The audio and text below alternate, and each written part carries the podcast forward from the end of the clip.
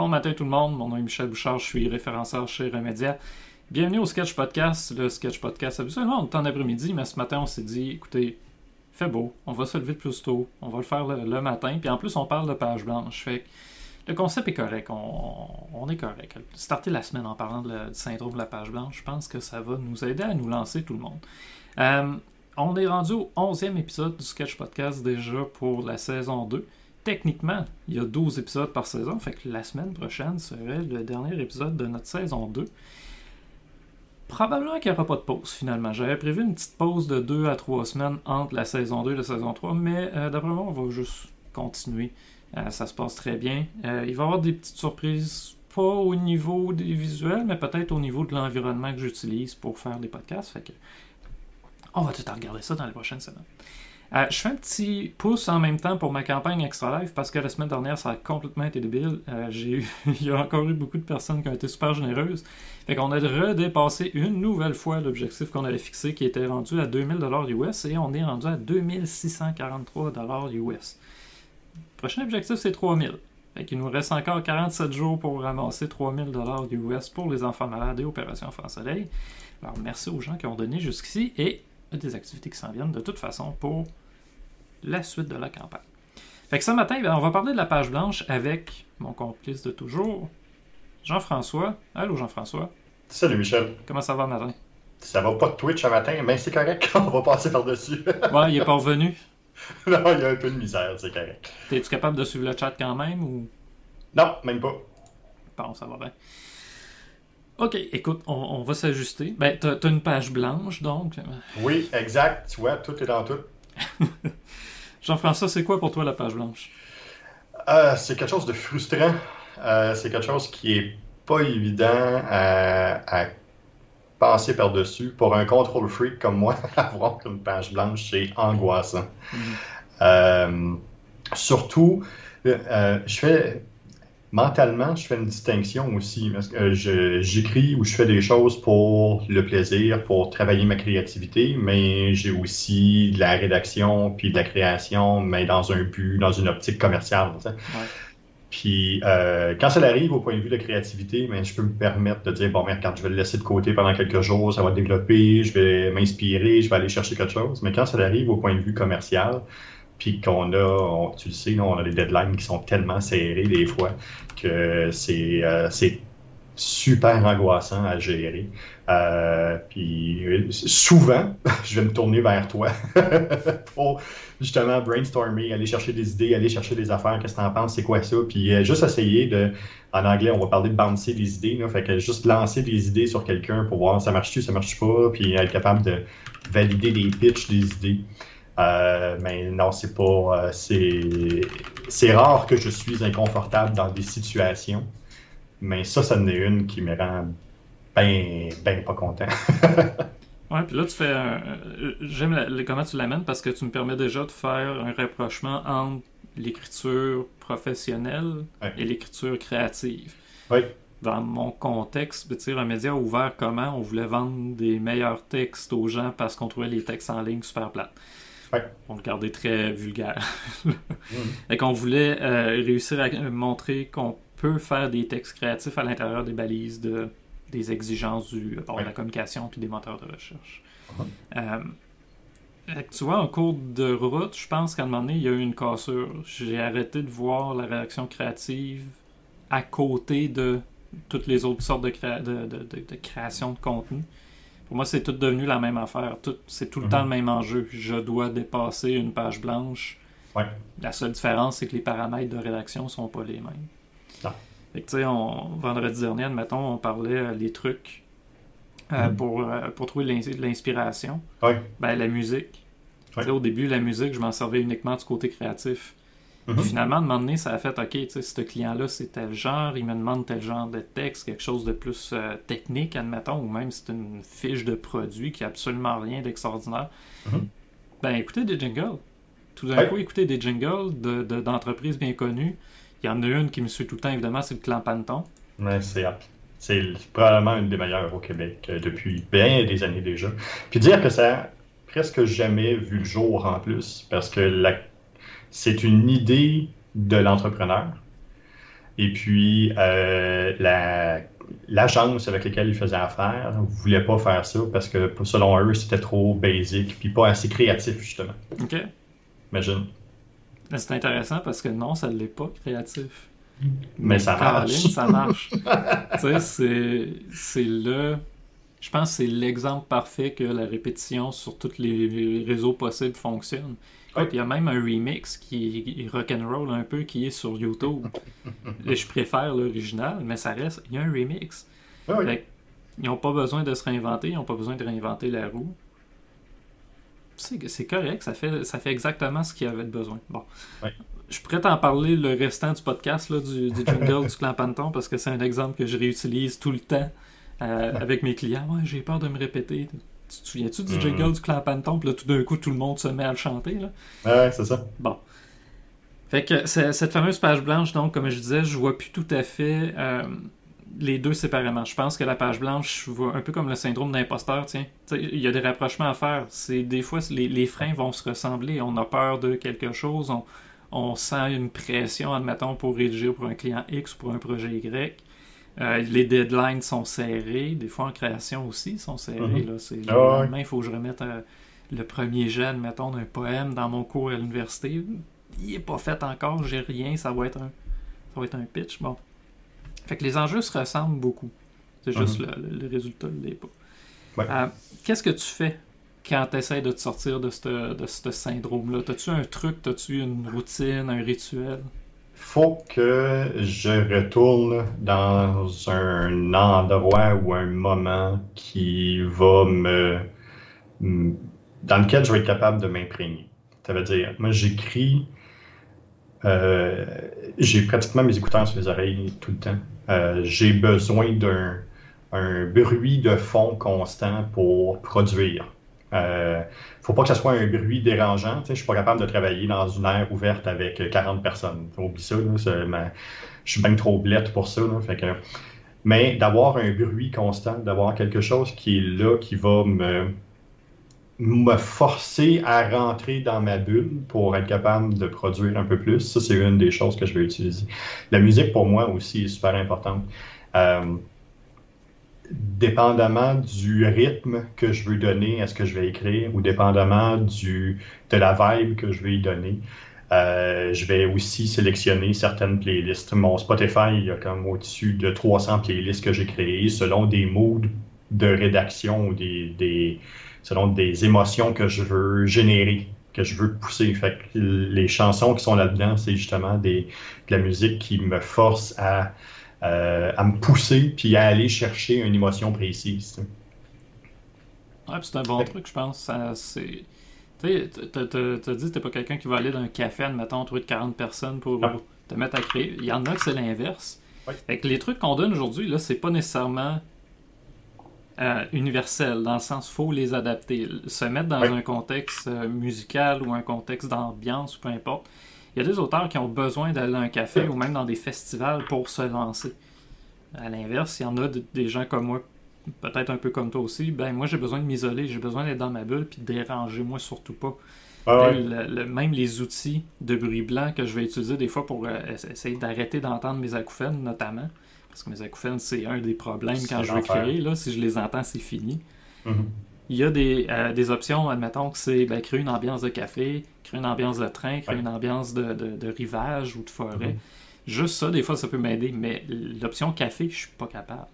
La minute que j'entends même une conversation qui est pas réelle, des Sims qui parleraient, moi je pars. Qu'est-ce qu'il pourrait se dire? mon, mon, cerveau embarque, puis je suis pas capable de me concentrer. Non, c'est ça. Marise Bell, euh, qui est euh, rédactrice aussi chez Remedia, puis auteur, a fait La Griffonneuse, notamment, le, blog de critique littéraire. Euh, Marie-Belle, si tu veux juste nous partager dans le chat peut-être euh, tes trucs à toi pour dépasser la page blanche. Quand tu bloques, qu'est-ce que tu fais? Euh, je serais juste curieux que tu nous alimentes un peu avec ça. Ça, pourrait être super intéressant. Parce que Jean-François et moi, on parle évidemment plus rédaction professionnelle, mais de ton côté, rédaction créative, ça pourrait être super intéressant. Euh, une des choses peut-être qui revient souvent euh, avec les clients, c'est euh, Ouais, mais Michel, ils l'ont déjà quelqu'un d'autre l'a déjà dit, quelqu'un d'autre l'a déjà fait. Puis là, tu dois, me, tu dois me voir venir parce que je te l'ai déjà dit souvent. J'ai un passant littérature qui m'influence évidemment beaucoup. Mais c'est une citation qui, moi, après l'avoir transformée un peu ou adaptée à mon contexte, m'a fait du bien et me permet de me lancer. Euh, c'est Jean de Bruyère. Ah, écoutez, c'est 1696, fait qu'on s'entend. L'enjeu que tout a déjà été dit, ça date pas d'aujourd'hui. Non, c'est ça. Citation complète, là, je vais essayer de bien la dire en un bon français avec des vrais mots puis un bon rythme. Tout est dit et l'on vient trop tard depuis plus de 7000 ans qu'il y a des hommes et qui pensent. Sur ce qui concerne les mœurs, le, plus beau et le meilleur est enlevé. L'on ne fait que glaner euh, après les anciens et les habiles d'entre les modernes. Il essaye de nous dire essentiellement que les anciens, donc les anciens à cette époque-là, c'était déjà les gens de l'Antiquité et compagnie, euh, ont déjà tout dit ce qui était beau, ce qui était vrai, ce qui était créatif, peu importe, ce qui était nouveau, ce qui était innovant. Fait que tout ce qu'on peut faire, c'est les imiter. Tout ce qu'on peut faire, c'est reprendre ce qu'ils ont fait puis essayer de faire du beau avec ce qu'ils ont fait. Bon. ça laisse entendre finalement la, nouveauté, l'originalité.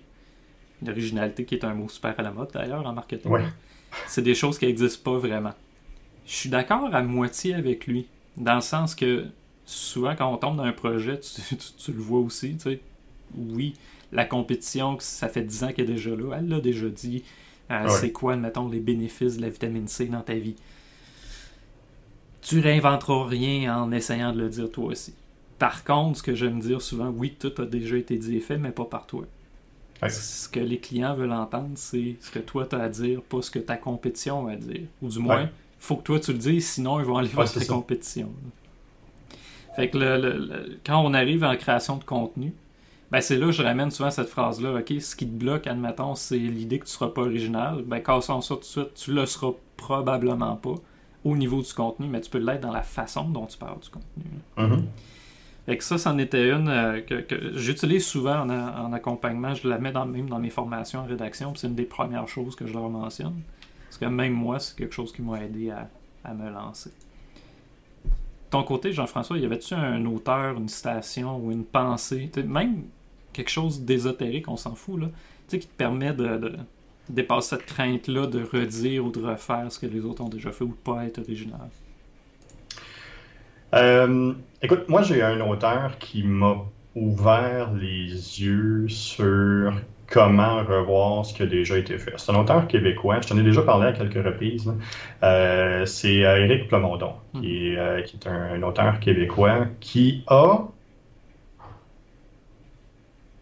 qui, invente rien dans son histoire, mais qui, dans sa trame narrative, vient chambouler tout ce qu'on connaît de, euh, d'établi. Euh, souvent, ça va être deux histoires simultanées qui vont suivre en même temps, avec un chapitre sur une histoire, un chapitre sur une autre, pour finalement culminer ou s'entrecroiser à travers ça. Donc, c'est pas nécessairement dans le, propos ou dans l'originalité du traitement de l'information, c'est beaucoup plus dans la trame narrative, dans le chemin qui nous fait prendre, dans le parcours qui nous, euh, qui, nous fait prendre, que ça change complètement notre perception. Euh, j'ai adoré tous ces livres. je, suis, je, suis, je suis un peu accro à ce qu'il fait. Euh, mais ça, permet justement d'avoir une nouvelle optique sur c'est quoi l'originalité. L'originalité, comme tu le dis, c'est pas nécessairement d'essayer de redire c'est quoi la vitamine C comme toutes les autres l'ont fait. C'est peut-être de prendre un parcours différent, d'utiliser une manière différente, euh, de peut-être transformer ça de manière ludique, de vulgariser ou de complexifier.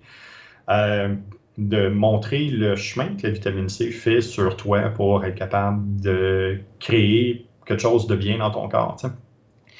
Euh, puis cette idée de parcours-là, cette idée de quasiment de, travail en neuromarketing, presque, euh, fait de rebâtir puis de reconstruire la manière qu'on attend les choses, euh, c'est quelque chose qui est très intéressant à travailler faut pas oublier, euh, on, dit que ça manque d'originalité parce qu'on arrive à un moment où on s'attend à ce qui va arriver. on travaille en appréhension, on sait ce qui va arriver. combien de fois on a déjà commencé à regarder un film, puis au bout de 15 minutes, on dit je sais c'est qui qui meurt, je sais c'est qui qui l'a tué, c'est plate, c'est fini. pour moi, puis là, à ce moment-là, mais on n'a plus, on n'a plus aucune écoute attentive, puis on n'a plus aucune écoute active sur l'œuvre qui est en avant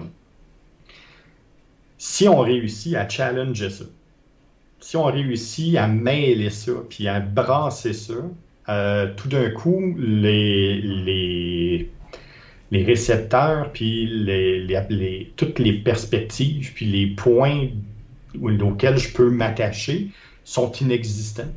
Fait tout d'un coup, la personne est obligée de porter l'attention un peu plus grande. C'est un peu comme un, parent qui va toujours crier après son enfant, mais qui va arriver à un moment donné, puis se baisse au niveau de l'enfant, puis baisse le ton. Euh, ça, c'est beaucoup plus épeurant pour un enfant qu'un enfant qui crie. Mm. On s'entend, là. Euh, c'est un peu la même chose, c'est de changer un peu le véhicule pour être capable d'apporter une, forme, une, forme différente à ce qu'on essaie de dire. Là, on glisse un peu vers l'originalité, la créativité, mais j'aime beaucoup ça parce que tu me permets de parler de du fameux concept, la suspension of disbelief. Ah oui. autant que ça soit en créativité ou en marketing, tiens, quand on parle de storytelling, j'ai besoin de croire à ta ligne de com. J'ai besoin de croire que tu es vraiment un expert dans ce que tu es en train de me dire.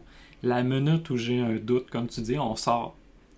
On va se mettre à fouiller, on va se mettre à se questionner. On va C'est correct de se questionner. Là. Je dis pas qu'il faut arrêter ton pensée critique.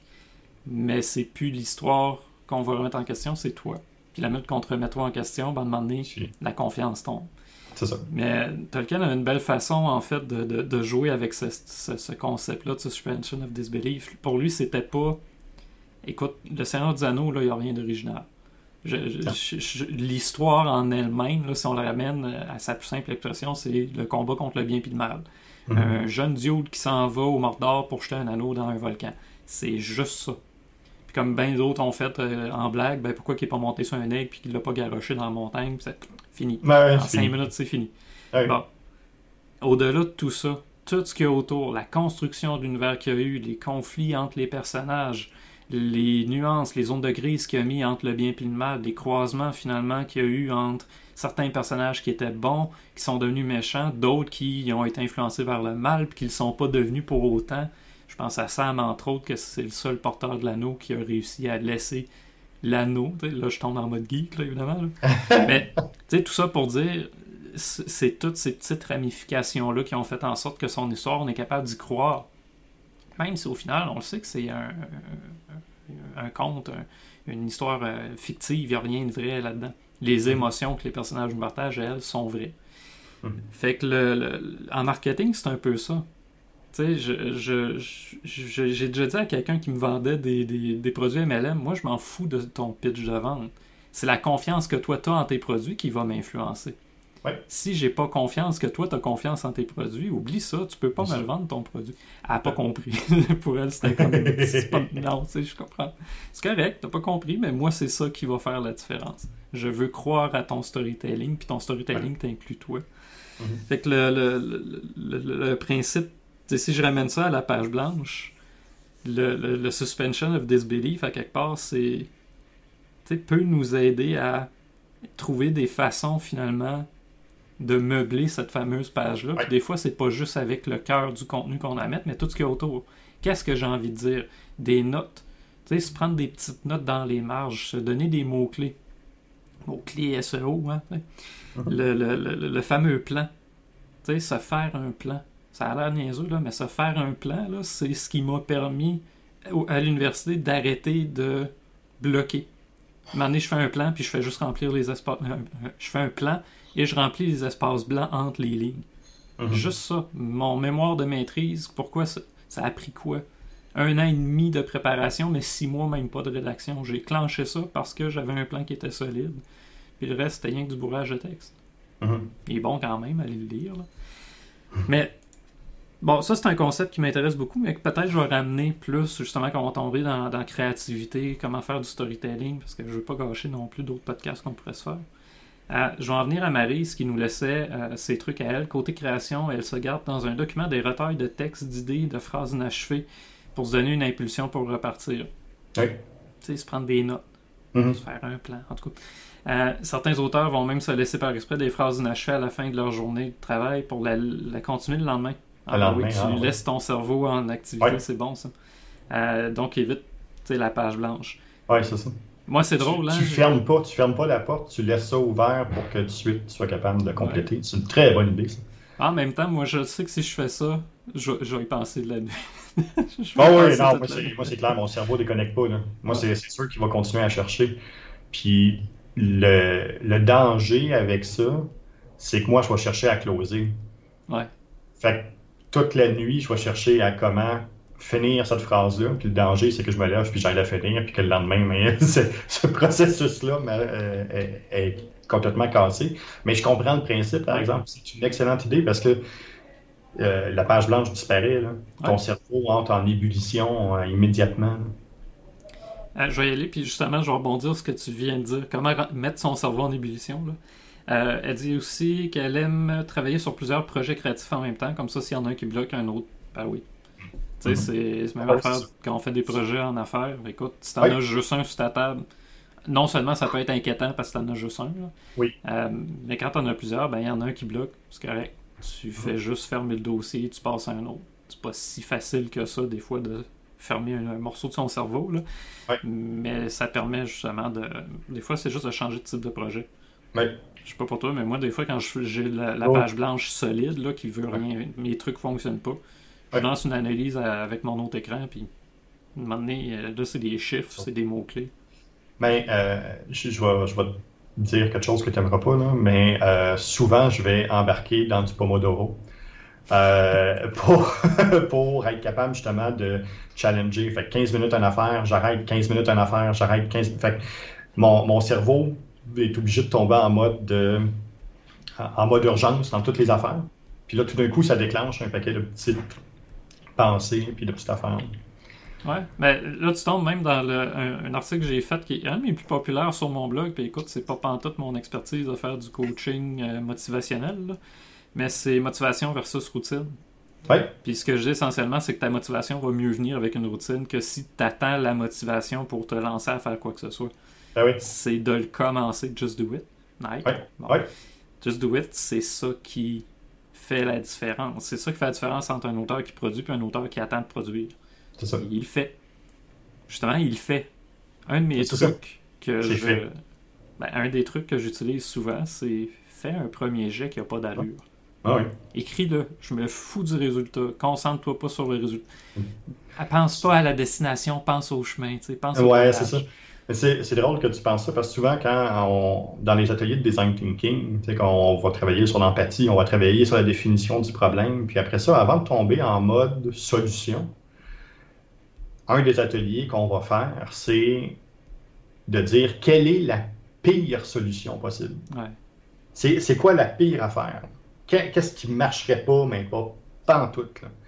Puis on fait un 15-20 minutes de brainstorm là-dessus. Au début, c'est long à, démarrer parce que le monde n'est pas trop sûr. On n'est on pas habitué de penser à la, à la pire affaire puis de le verbaliser. Même si notre cerveau va toujours dans ce côté-là. Euh, par contre, un coup que ça démarre, puis là en équipe, mais là ça déboule, ça déboule, puis ça finit. On retourne à l'âge de pierre, les dinosaures vont arriver, les affaires. Mais là, un coup qu'on est rendu là, par la suite, quand on bascule en mode solution, c'est tout d'un coup beaucoup plus facile parce que toutes les craintes sont inhibées, toutes les peurs sont mises de côté. Puis là, on est capable de travailler vraiment dans un mode solution libre complètement. C'est euh, super comme exercice. Mais ce que tu dis, c'est ça. Ouais. C'est le même principe. Fais un premier jet, même si c'est pas bon, c'est pas grave. Puis tu sais, pars à une histoire tout croche. Mais ton histoire tout croche, ça va peut-être finir par faire quelque chose pareil. Ouais, ben c'est comme. C'est à travers la cochonnerie que tu vas avoir produit. Puis des fois, c'est même meilleur que tu penses. là. Oui, Mais c'est à travers toutes ces, ces choses-là Ouais. qui fonctionnent peut-être pas à tes yeux que tu vas trouver Ouais. des éléments. Hey, ça c'est bon.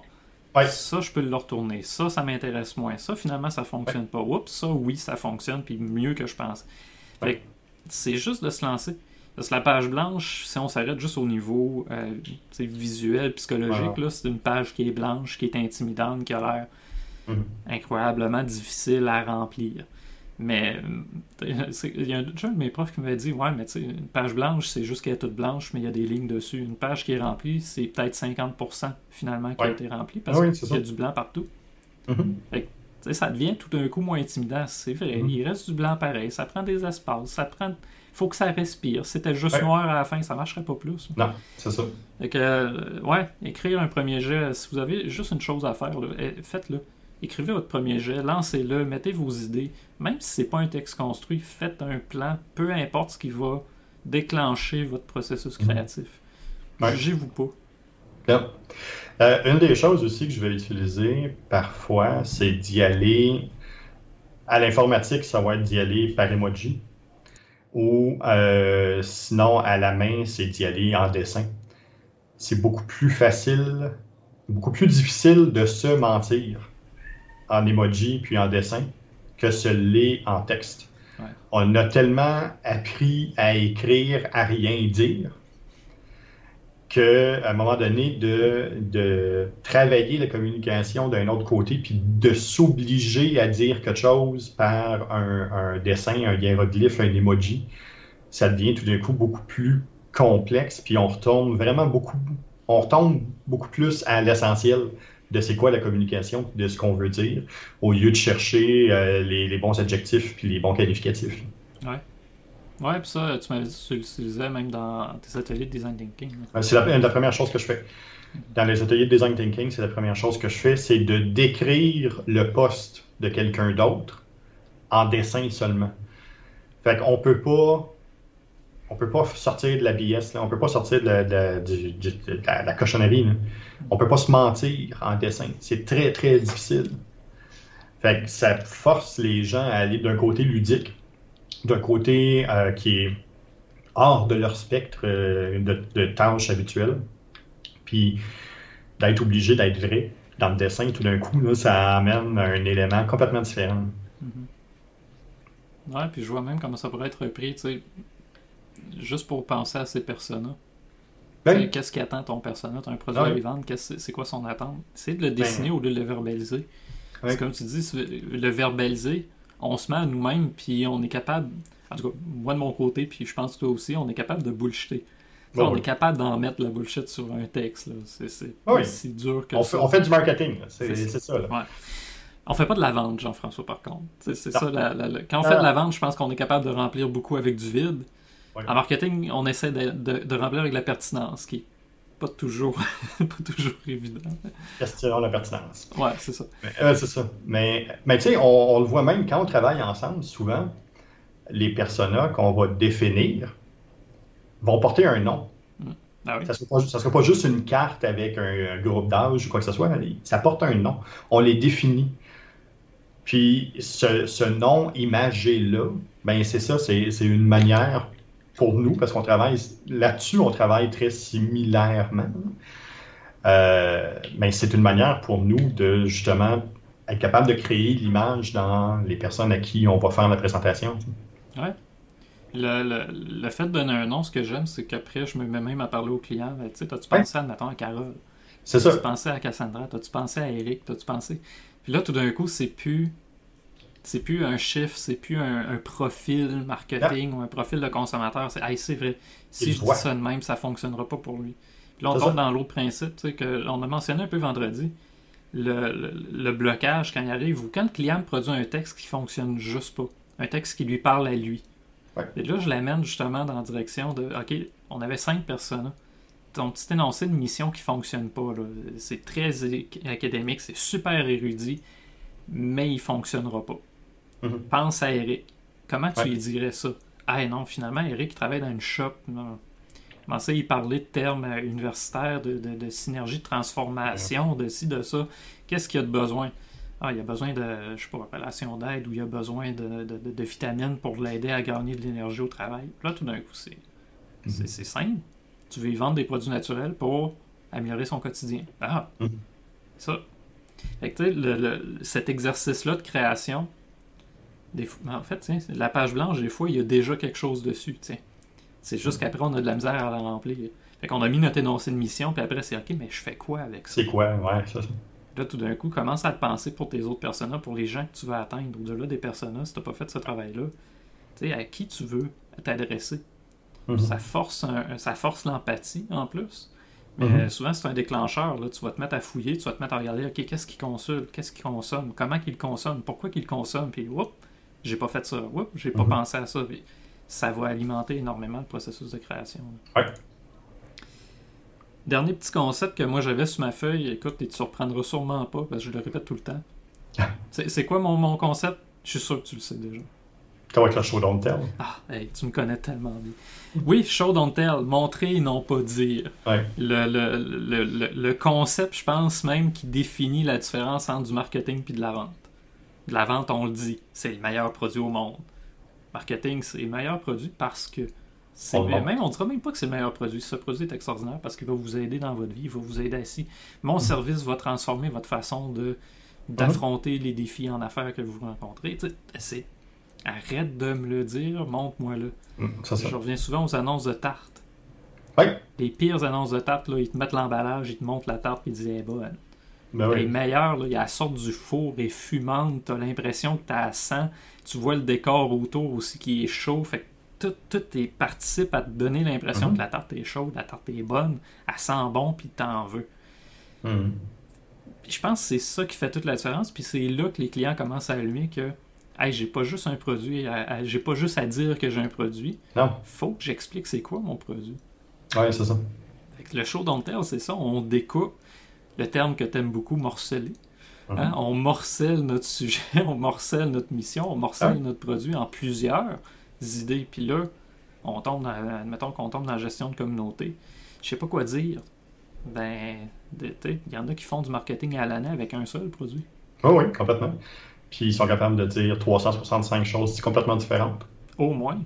Mhm. Ils ont leur site web, ils ont des blogs, ils ont des podcasts, ils ont des, des 4, 5, 6 réseaux sociaux. Ils ont, sont sur Instagram, TikTok, Facebook, puis chaque réseau est alimenté de manière différente. Fait qu'ils ont des visuels, ils ont des, ils ont des vidéos, ils ont du texte, ils ont des liens, ils ont des landing pages. ont- Tout ça avec, des fois, c'est une barre d'alimentation. Mhm.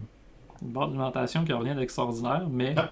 on peut la mettre en scène, on peut montrer à quel point elle est bonne, on peut montrer à quel point elle va changer ta façon de connecter tes Exact. appareils. Puis selon comment tu veux y aller, tu veux y aller ludique, tu veux y aller sérieux, professionnel, tu sais, plein de façons finalement d'alimenter notre cerveau puis de lui dire, ben, de, de le lancer finalement en mode, il faut que je réfléchisse, il faut que je crée. Mhm. Ouais. Le- le- J'ai l'impression de parler beaucoup là aujourd'hui. Non, mais c'est c'est quelque chose qui est beaucoup plus de ton côté que du mien. hein. C'est c'est normal. là. J'avais j'avais une dernière citation. Euh, Anton Chekhov, les- je parle pas de, de Chekhov dans Star Trek. C'est euh, Don't tell me the moon is shining, show me the glint of light on broken glass. Arrête de me dire que la lune brille, montre-moi l'éclat de la lune sur du verre brisé. Ouais. Ça, je pense, c'est l'essence même du, du show Don't Tell. Arrête de me dire une chose, montre-moi-le, fais-le-moi sentir. Mhm. Je t'aime, là, à un moment donné, c'est vide. Mais toutes les petites actions qu'on va faire pour montrer notre amour, pour montrer notre affection, ah, ça, ça va faire toute la différence. Puis je parle d'amour, le marketing, pour moi, c'est une façon de partager de l'amour avec ses clients. Fait pensez-y. Allez chercher ça loin. ah, écoute, je voulais faire, je voulais, je voulais faire de l'humain. Euh, je vous donne euh, l'article que j'ai écrit dans le chat, euh, remédier à stimuler votre créativité. Je donnais, euh, écoute, ça date quand même d'avril 2020.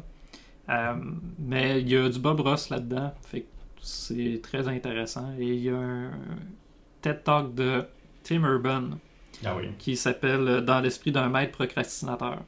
Mhm. C'est tellement excellent. Des fois, ça nous fait prendre conscience de toutes les, les échappatoires que notre cerveau se donne pour pas créer, pour pas Ouais. remplir la page blanche. Mhm. Euh, fait que euh, je vous recommande d'aller lire ça. Écoute, c'est quand même bien écrit. Euh, L'auteur est pas pire, puis euh, c'est ça. Fait que Jean-François, mot de la fin pour ce qui est de la, de la page blanche? J'aime beaucoup ton, ta page blanche. C'est pas une page blanche, a toujours quelque chose dessus. Euh, c'est- J'irai avec ça. Euh, Il y a toujours quelque chose, il faut juste le, le dépoussiérer. Ben même, la poussière, c'est une page blanche. Écoute, Ouais. si tu veux parler de créativité, là, le- il faudrait que je retrouve le nom du journal. Marie-Isabelle va peut-être s'en rappeler, mais j'ai acheté un, un livre pour Noël. Euh, qui l'oblige à faire des actions sur chaque page. Certaines actions, c'est déchirer la page. Certaines autres, c'est barbouille. D'autres, ça va être demande à quelqu'un de faire quelque chose avec la page. Toutes des choses, les pages sont pas totalement blanches, on s'entend, mais c'est toutes mhm. des choses qui te forcent à sortir de la zone de confort, à passer à l'action. Avec ce genre d'outil-là, pour des gens qui, qui bloquent, ça peut être super intéressant parce que ça te force à, passer, à, réactiver ton cerveau. Puis après ça, mhm. ta page blanche que tu as devant toi pour vrai, plus intimidante que ça. Tu viens de faire une action sur une autre, pourquoi pas sur celle-là? Mhm. trouver des. Tu sais, trouver comment vous fonctionnez, je pense, pour ce qui est de, du syndrome de la page blanche, c'est trouver le, blocage principal. Si tu la peur de d'écrire, si tu la peur de pas être original, si tu la peur de juste de créer, si tu la peur de pas être aussi bon que les autres que vous avez consultés mhm. avant vous? Tout ça, ben, il y a des solutions, il y a des trucs. On vous en a donné quelques-uns, et il y en a évidemment bien d'autres il y a comme mot de la fin aussi, on aurait toujours le do or do not, there is no try.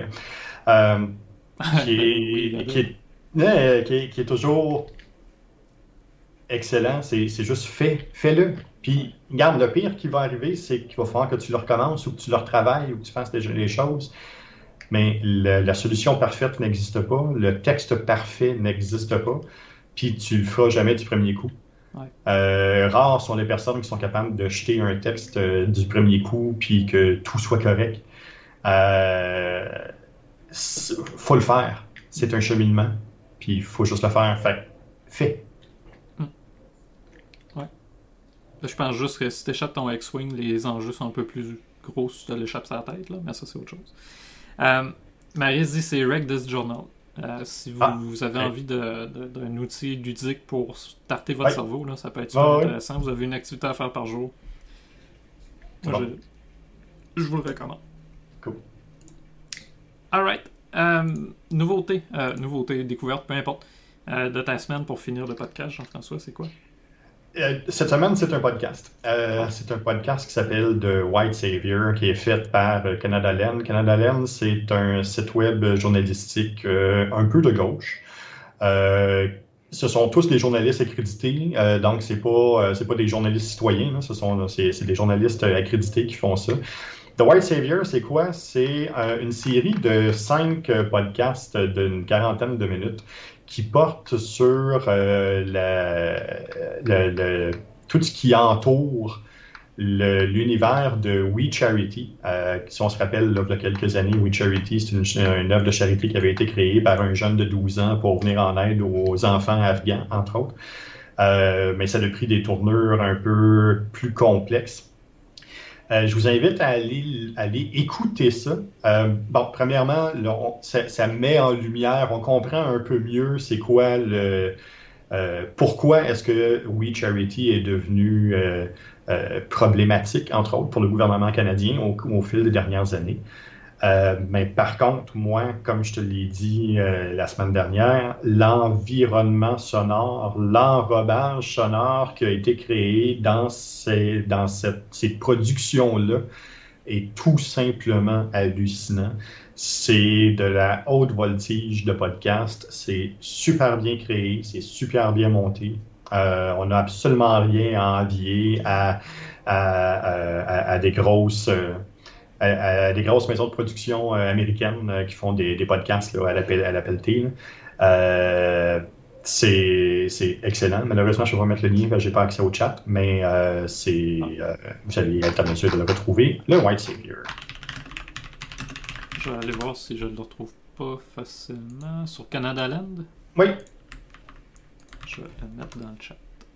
Alors voilà. Oui, j'ai écouté une partie d'un épisode parce que quand tu me l'as envoyé, j'étais comme en mode full intense travail. J'avais une présentation le soir à faire.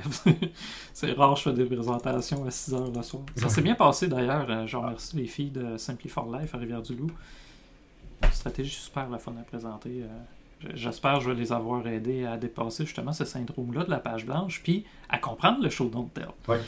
Euh, super podcast, puis oui, côté niveau production, c'est ça que je voulais dire je les accoterais pas là, là mais on a un, un, bon. Euh, comment dire, un bon niveau qu'on pourrait peut-être essayer d'atteindre. Avec les petites améliorations que je vais apporter d'ici la saison 3, si tout va bien, parce que évidemment, la poste, je, suis dépendant de, je suis dépendant de la poste.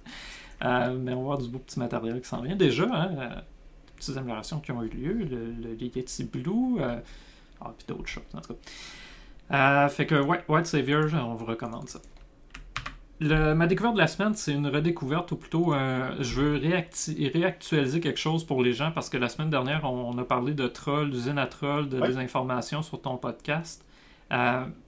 c'est This person does not exist. Un site web qui génère, euh, grâce à de, bon, l'IA, des photos qui ont l'air absolument réelles, mais de personnes qui n'existent pas.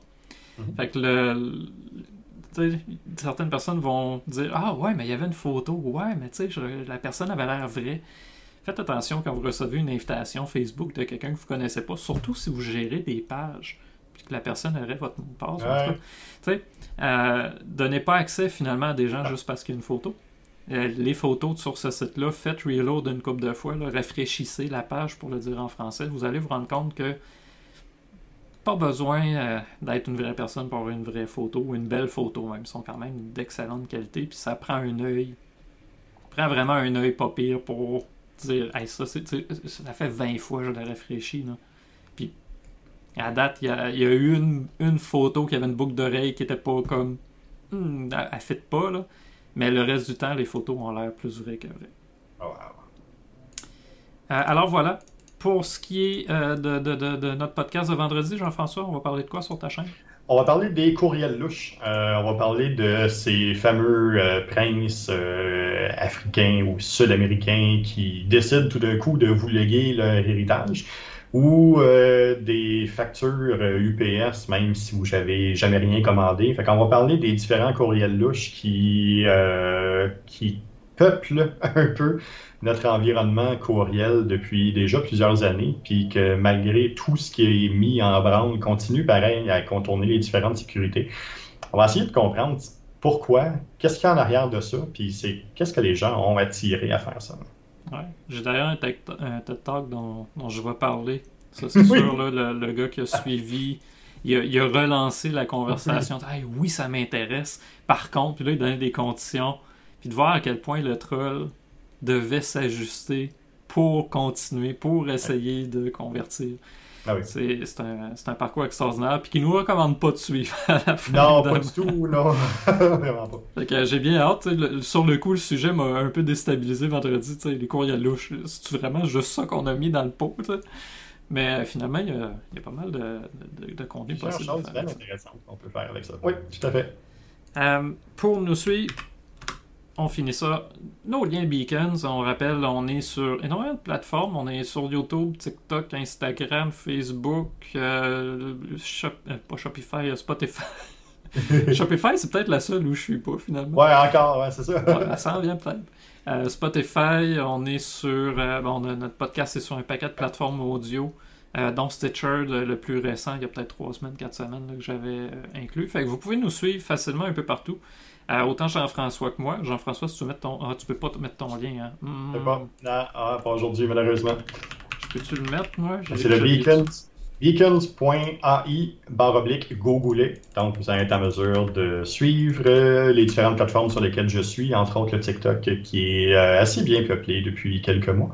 Et puis, les différentes plateformes audio aussi de mon côté pour suivre Google la balado. J'ai mis ton lien dans, dans le chat. Merci.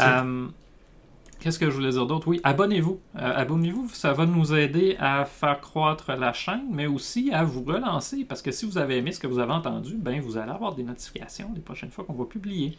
Euh, fait que ce soit sur Spotify, ou sur YouTube, en audio en fait, en visuel ou encore en live euh, avec Twitch. Faites juste cliquer sur abonner, ça va vraiment nous donner un bon coup de main, puis en même temps, ben, ça va vous aider à nous revoir. Vous n'avez pas aimé ça? Ben, partagez-le peut-être à des gens que vous connaissez qui pourraient aimer ça c'est ça du, bon référencement de bouche Recommandez-nous à des gens que vous savez que ça va atteindre, même si vous, ça vous a pas plu. Vous n'avez vous avez pas aimé nous voir ni nous entendre, ben écoutez, il n'y a rien. Euh, vous n'avez pas l'obligation de vous abonner, mais en même temps, ça peut nous aider quand même. je le dis de même. Euh, fait que c'est pas mal ça pour moi aujourd'hui, Jean-François. Écoute, on... c'était le fun comme podcast. Euh, là, ça me fait penser, il faudrait en faire un sur la créativité par contre. Oui. Parler de la page blanche, c'est beau, là, mais aller vraiment parler de créativité, je pense que ça pourrait être intéressant. Puis peut-être même voir si Maryse Belle. Ben, c'est ce que je m'en allais dire. Un, un, triplex avec Maryse pourrait être fort intéressant, justement, sur travailler sur la créativité, en sachant que c'est une de ses forces. Ben oui. Alors voilà, Jean-François, la semaine prochaine, dernière de la saison du, sketch, es-tu ben pour un, défi ludique? Oui. Ok. Ce que tu as de plus ridicule à porter? Oui. Le linge le plus ridicule que tu peux mettre? Oui. Moi, tu le sais déjà, je te l'ai montré. Mais oui. Je te demande pas d'aller aussi loin que ça. Là. Mais euh, je, veux, je veux clore la saison sur faire un podcast sérieux, mais en étant le plus ludique possible pour show don't tell. On va montrer comment on le fait plutôt que de, tout le temps dire qu'on est ludique. Parfait. Donc, euh, petit défi comme ça. Si t'embarques, euh, ça pourrait être le fun. Ok, ben C'est bon. Merci, euh, gros gars chef. Écoute, c'est pas plus grave que ça. Merci d'avoir été là. Super apprécié. Euh, tu peux le réécouter. Écoute, il est encore là. Il va être sur YouTube aussi. ce matin, écoute, on était vraiment. C'était pas prévu qu'on le fasse aussitôt que ça. Mais finalement, ben, ça a bien donné. On... Je trouve le podcast c'était le fun le matin, Jean-François. Je te remercie beaucoup. Fait que gros grand chef, on se reprend, mais merci d'être passé quand même. Alors voilà. Merci à tout le monde qui sont passés dans le chat et je vous souhaite une bonne, une bonne semaine. Merci, bonne journée. Allez voter. Ouais, allez voter. Salut là, à la prochaine.